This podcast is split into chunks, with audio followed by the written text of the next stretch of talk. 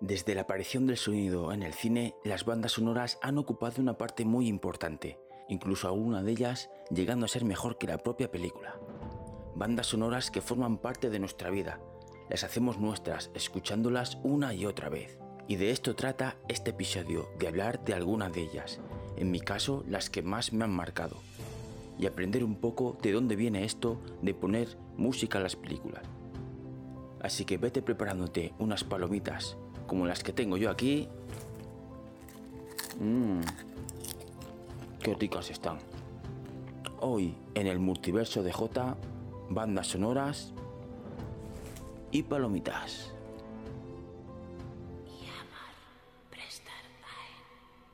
El mundo ha cambiado. Lo siento en el agua. Lo siento en la tierra. Lo huelo en el aire. Mucho se perdió entonces, pero nadie vive ahora para recordarlo.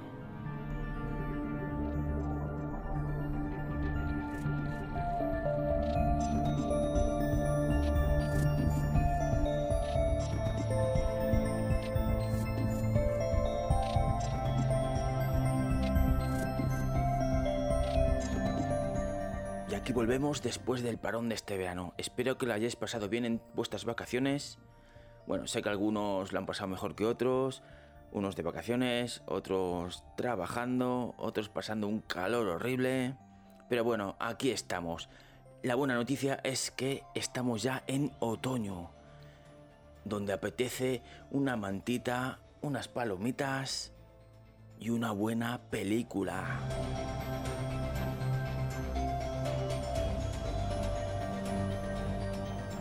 Pero hoy no he venido a hablar de las películas, sino de sus bandas sonoras. En concreto hablaré de cinco de ellas, las que a mí más me han gustado, más me han marcado, las que más he gozado, vamos. Y si queréis, empezamos un poco por la historia, por el inicio de las bandas sonoras. Así que vamos a ello.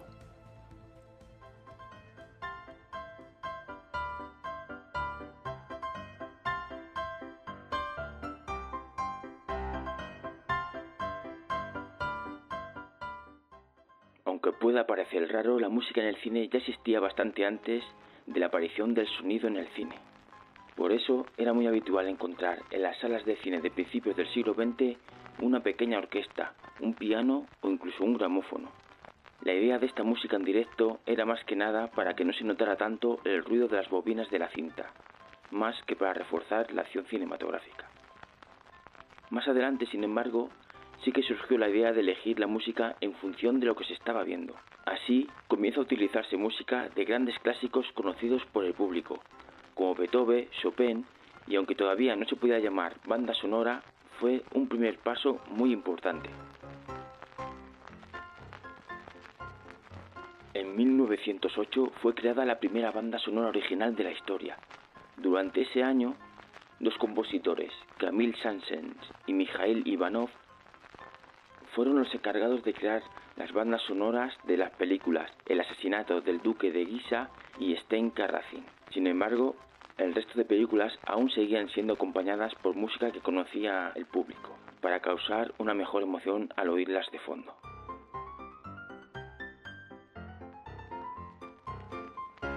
Este acompañamiento en directo desaparecería con la llegada definitiva del cine sonoro el 6 de octubre de 1927 con el cantante de jazz, con música de Louis Silvers, considerado el primer compositor para el cine. En 1914, lo que antes había sido puramente anecdótico empezó a coger mucha fuerza, ya que fueron cuatro las películas creadas con un fondo musical específico. La más emblemática de las cuatro fue Caviria, que contó con la participación del músico-compositor Joseph Carbrel, considerado también uno de los primeros profesionales de bandas sonoras. En 1915, el número de películas con bandas sonoras aumentó hasta 10, cuatro de las cuales fueron compuestas por Joseph, que realizó la partitura de una producción emblemática, al mismo tiempo que controvertida. La película fue El nacimiento de una nación. A partir de este momento se empiezan a generalizar las composiciones de este tipo, hasta el punto de que cada estudio acabará teniendo sus propios compositores. Hacia finales de los años 20 llegó el cine sonoro, que fue toda una revolución en esa época. Y aunque hubo opositores como Charles Chaplin, podemos decir que con el sonido comienza una nueva etapa en el cine.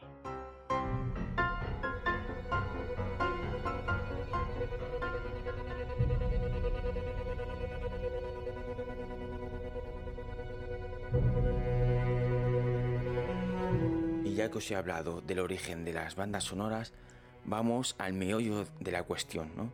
a lo que nos trae en este podcast, que es hablar de algunas bandas sonoras. Yo, como ya os he dicho, he elegido cinco bandas sonoras, la iréis viendo una a una según vaya hablando.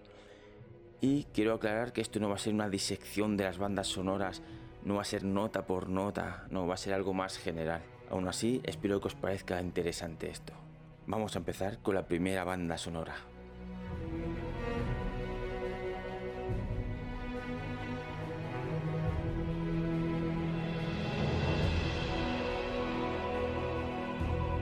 La banda sonora de la que voy a hablar en primer lugar es de una película estrenada en 2003, con la dirección de Peter Weir, ambientado en las guerras napoleónicas en un barco inglés. El reparto contó con actores como Russell Crowe, Paul Bettany, ahora más conocido como Vision, y Bill Boyd, conocido también por el papel de Pippin en El Señor de los Anillos. La banda sonora corrió a cargo de Richard Toñetti, que mezcló piezas originales con prestadas. Cuenta con 15 pistas y una duración de 35 minutos. Y sin duda alguna, la pieza más pegadiza es la que sale al final de la película, cuando el afortunado Jack y el doctor Stephen la tocan a modo de improvisación en el camarote de la fragata Surprise. Y es esta.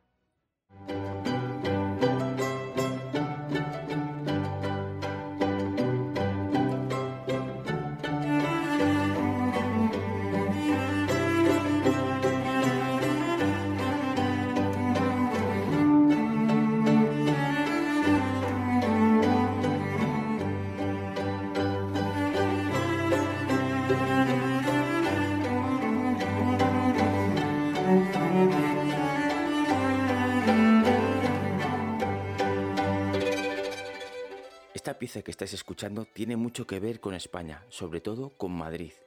Fue compuesto alrededor de 1780 por Luigi Boccherini, compositor italiano al servicio de la corte española desde 1770 hasta 1805. Este tema lleva como título Música Nocturna de las calles de Madrid.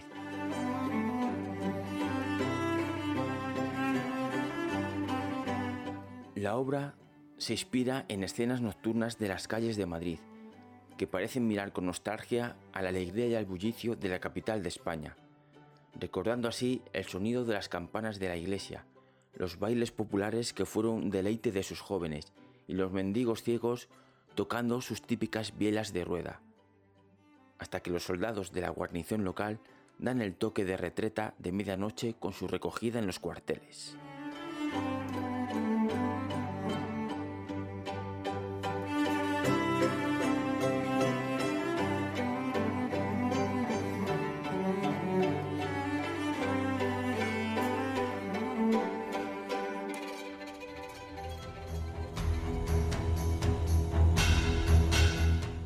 Siguiente banda sonora a mí personalmente me tenía, eh, ¿cómo decirlo?, obsesionado. Sí, es la palabra, obsesionado. Yo llegaba a casa después del instituto, me ponía los cascos y podía estar horas y horas escuchando esta melodía repetitiva.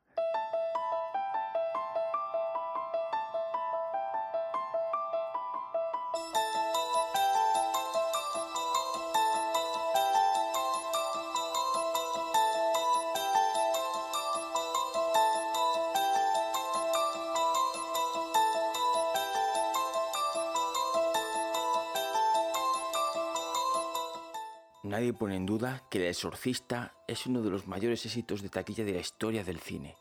Se estrenó a finales de 1973. A escasos meses de estrenarse, desecharon la partitura original y empezaron a buscar música para reemplazarla.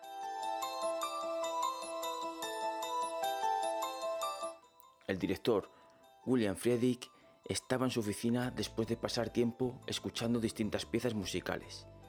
Tomó un disco sin nombre con una etiqueta en blanco, lo puso en el tocadiscos, movió la púa hacia el disco y sonó esta melodía de Tubular Bells de Miles Goldfield. ¡Ah! La mejor. y bueno, el director se dio cuenta que esta melodía era perfecta para la película, porque es una melodía infantil y ya sabemos que la clave del exorcista es la historia de una niña poseída por demonios.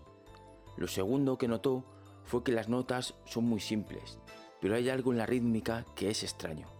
Y es que el secreto de esta melodía tan particular es que tiene un compás de 7 partes y otro de 8, que se alternan continuamente, y hace que el cerebro no se canse tan fácilmente y puedas tirarte un largo tiempo escuchándola, pues lo que me pasaba a mí cuando era... Bueno, es que todavía me pasa. todavía la sigo escuchando, pero un montón de veces.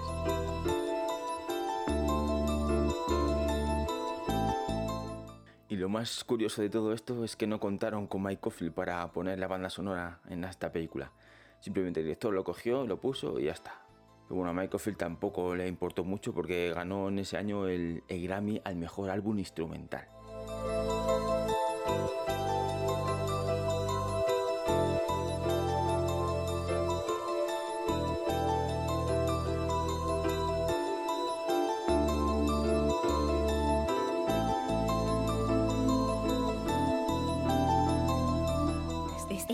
Estás escuchando el multiverso de J en, colaboración con Quantum Babylon. Esto es solo el comienzo. Y ahora pasamos de una banda sonora que se toca piano a otra banda sonora que se toca con instrumentos de cuerda. Y es que esta es mitiquísima. A ver si os suena.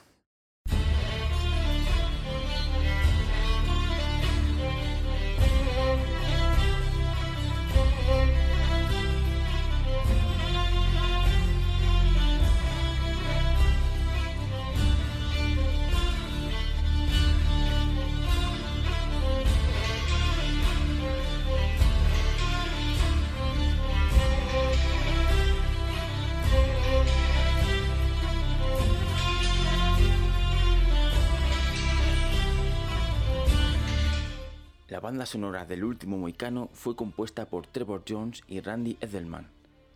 El tema principal cuenta con una de las melodías más míticas dentro de las bandas sonoras de películas. Esta melodía ocupa tanto el inicio del largometraje como escenas con mayor acción de la película, que al final convierte esos momentos en intensas piezas audiovisuales para el recuerdo.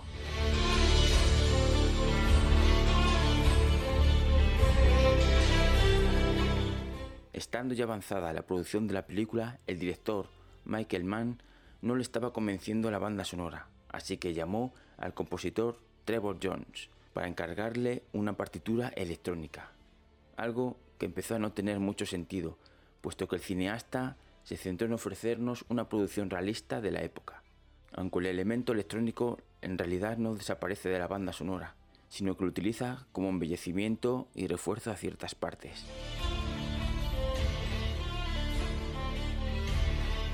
El trabajo de Trevor Jones fue el mayoritario, se incluyen como unos 50 minutos de partitura en el montaje final, pero aún quedaba poner música a muchos momentos íntimos y personales para reforzar la historia.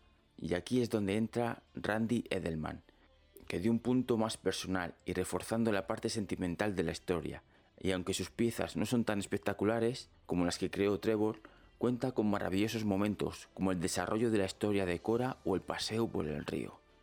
El resultado final es una banda sonora memorable de 16 temas que ganó el Oscar al mejor sonido.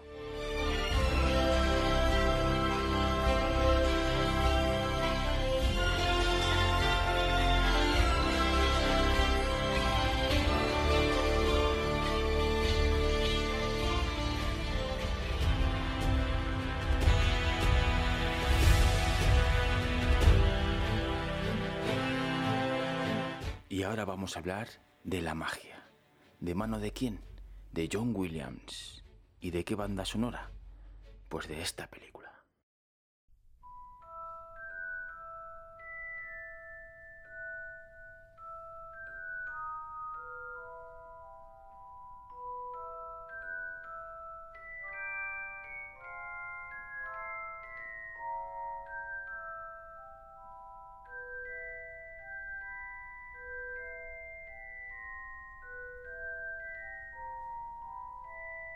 Chris Columbus, director de las dos primeras entregas de Harry Potter, lo tuvo clarísimo desde el primer momento. El compositor perfecto para esta cinta sería el gran John Williams, autor de las más reconocibles bandas sonoras de todos los tiempos, como por ejemplo Superman.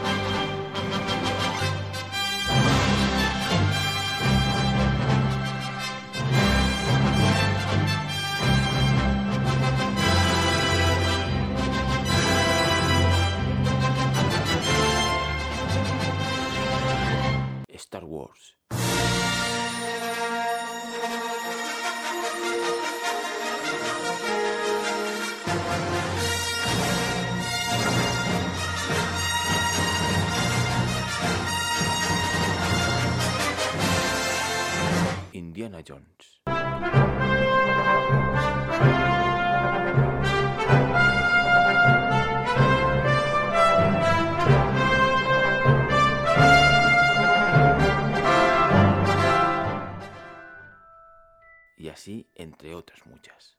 Según Chris, hablando sobre la música de John en Harry Potter, dijo que alcanza diferentes niveles, integrándose en cada una de las imágenes y emociones, Consigue así capturar el alma del mundo de Harry Potter, haciéndonos soñar en la magia.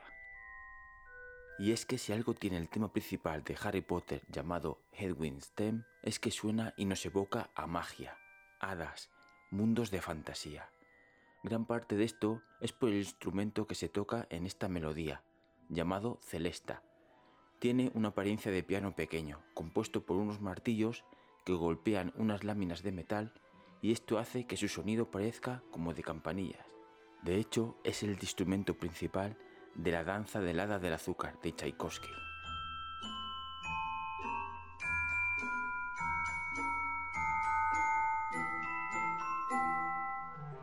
El ambiente musical de la primera parte de Harry Potter encuentra sus raíces en Solo en Casa, una banda sonora en la que predomina el ambiente navideño, el arranque de las aventuras de Kevin McAllister recuerda mucho al prólogo de Harry Potter y la piedra filosofal, en lo que al uso de campanillas y teclados de cuerda se refiere.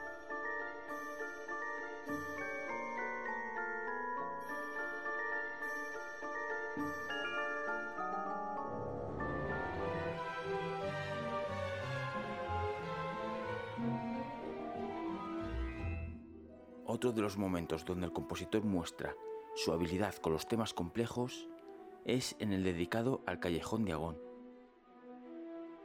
El uso de las flautas y el solo de violín recuerdan a temas medievales mezclados con un tono académico.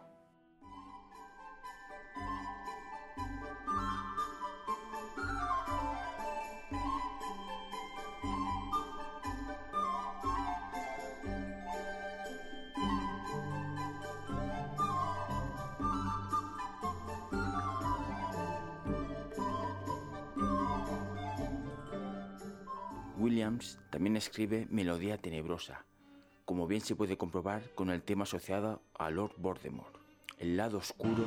Yo soy tu padre. Que no me refería a ti, Darth Vader. Pues eso, Lord Voldemort es el lado oscuro y malvado de este mundo mágico. Los metales, los instrumentos de aire y el poderoso cuadro de cuerdas hará que te metas de lleno en la oscuridad de este personaje.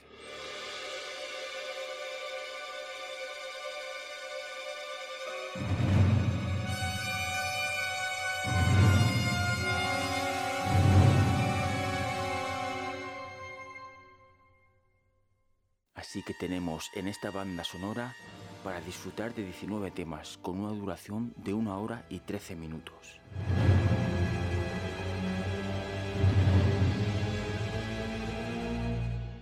Si os habéis dado cuenta, hoy hemos empezado el podcast con el inicio del Señor de los Anillos. Y para cerrar este círculo, la última banda sonora de la que voy a hablar es de esta.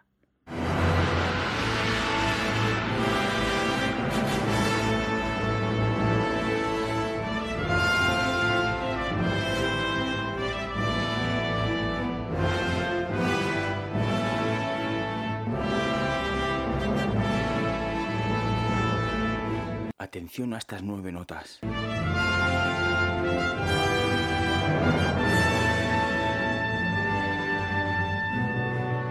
Estas últimas nueve notas que aparecen en esta partitura son en realidad los nueve protagonistas de la comunidad del anillo, así como dato curioso. El compositor de esta obra de arte es Howard Shore, hasta ese momento un completo desconocido para la mayoría de nosotros. Incluso hubo cierta indignación cuando se supo que sería él el encargado de poner música a la película.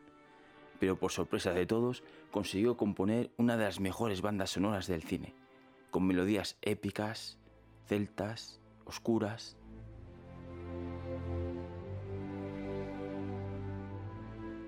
Su trabajo le valió tres premios Oscar y la candidatura al Globo de Oro a Mejor Banda Sonora y a Mejor Canción.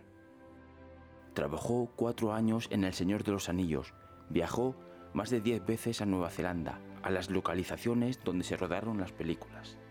Allí compuso parte de sus piezas, y la otra parte las compuso en Londres. Según cuenta el propio Shore, puso en práctica todo lo que sabía hacer sobre cine, música, composición, orquestación, conducción, producción y grabación. Muchos de los temas están interpretados vocalmente en distintos idiomas, algunos de ellos inventados por el propio Tolkien, como el Quenya, Sindarin, Kazdul, Adunaik, Negro Discurso o el inglés antiguo.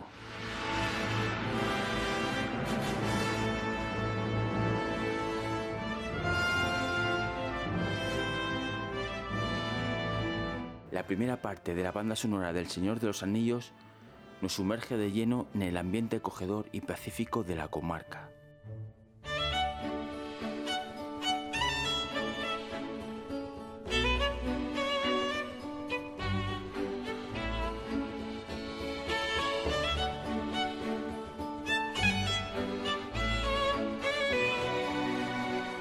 A medida que nos alejamos de la tranquilidad de la comarca y de Hobbiton, descubrimos melodías más poderosas y sin duda el gran cambio lo tenemos en Isengard.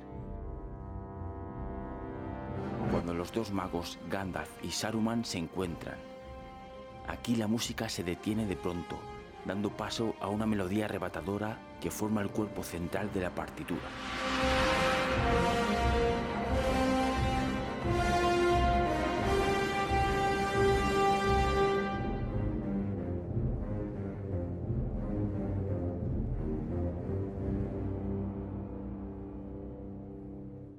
Otro momento inolvidable está acompañado por el tema de los jinetes negros. Estos han partido de Mordor para encontrar al portador del anillo, criaturas antinaturales que tienen un tratamiento especial por parte de Howard Shore.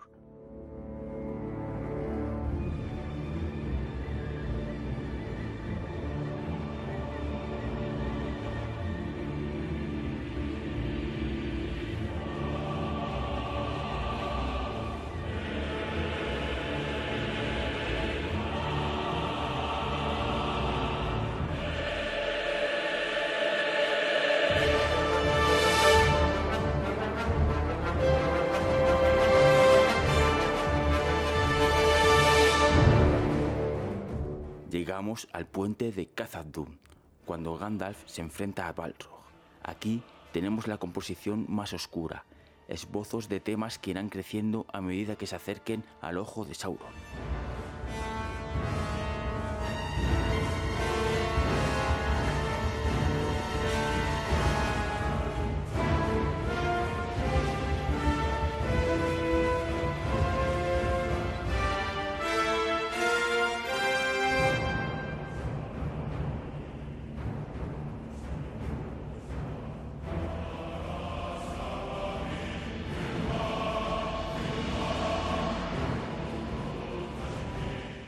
Resumen, la primera banda sonora del Señor de los Anillos nos deja una bella partitura que mezcla canciones llenas de luz con otras muy oscuras y sombrías. Las notas de color están centradas en los hobbits y la comarca, aunque también tenemos melodías muy poderosas cuando la comunidad del anillo llega a Rivendell.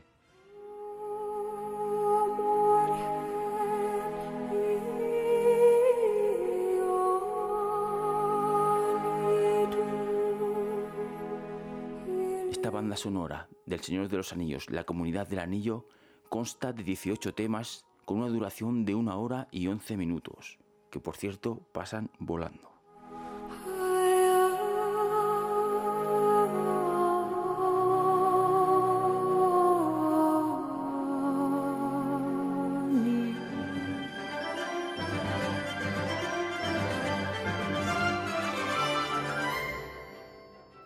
Buena banda sonora que se aprecie hay un bonus track al final, y yo he querido hacer lo mismo.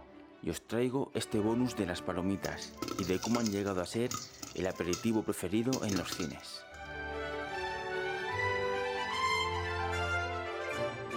Si nos llevaran con los ojos cerrados a un cine, inmediatamente al entrar sabríamos dónde estamos. Y es que el olor a palomitas lo inunda todo. Se nos hace raro ver una película en la sala de cine y no tener al lado unas buenas palomitas. Así que os voy a contar brevemente por qué esto de comer palomitas y cómo llegó a convertirse en un aperitivo de los más demandados en el cine.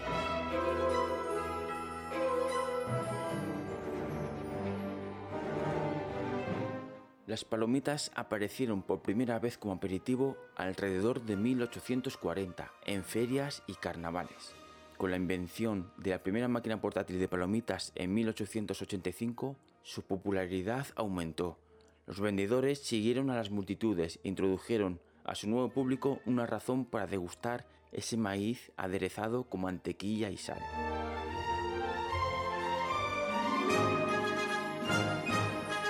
El auge de las palomitas coincidió con el comienzo de las exposiciones dedicadas a proyectar películas y en los cines de los Estados Unidos. Durante la apertura de estos espacios de proyección no había puestos de comida dentro de los teatros en ese momento, por lo que los vendedores podían vender sus golosinas fuera del recinto, aunque los clientes le gustaba, a los propietarios de los teatros no tanto.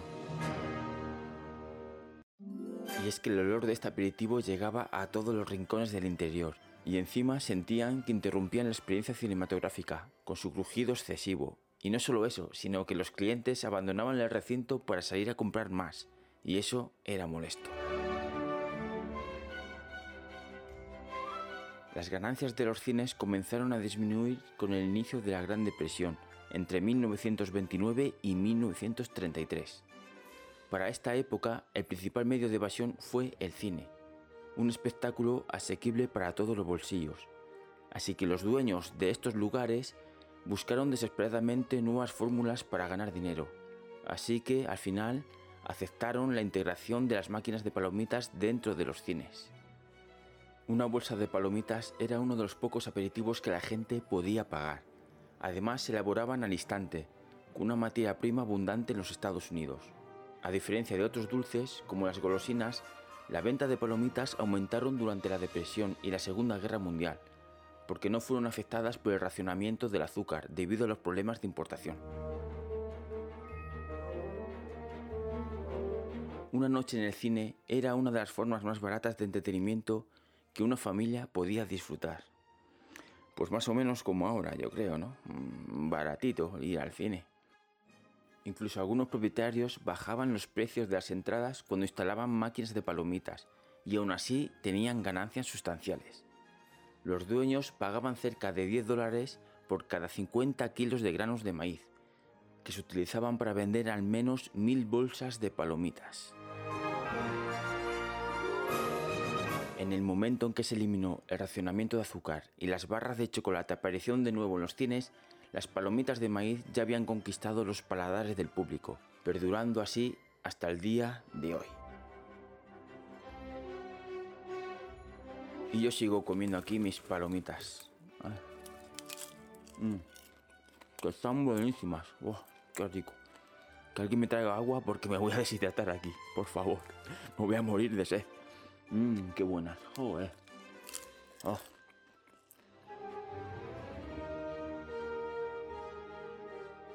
Pues hasta aquí el episodio de hoy. Espero que os haya gustado mucho y que lo disfrutéis igual que yo he disfrutado haciéndolo.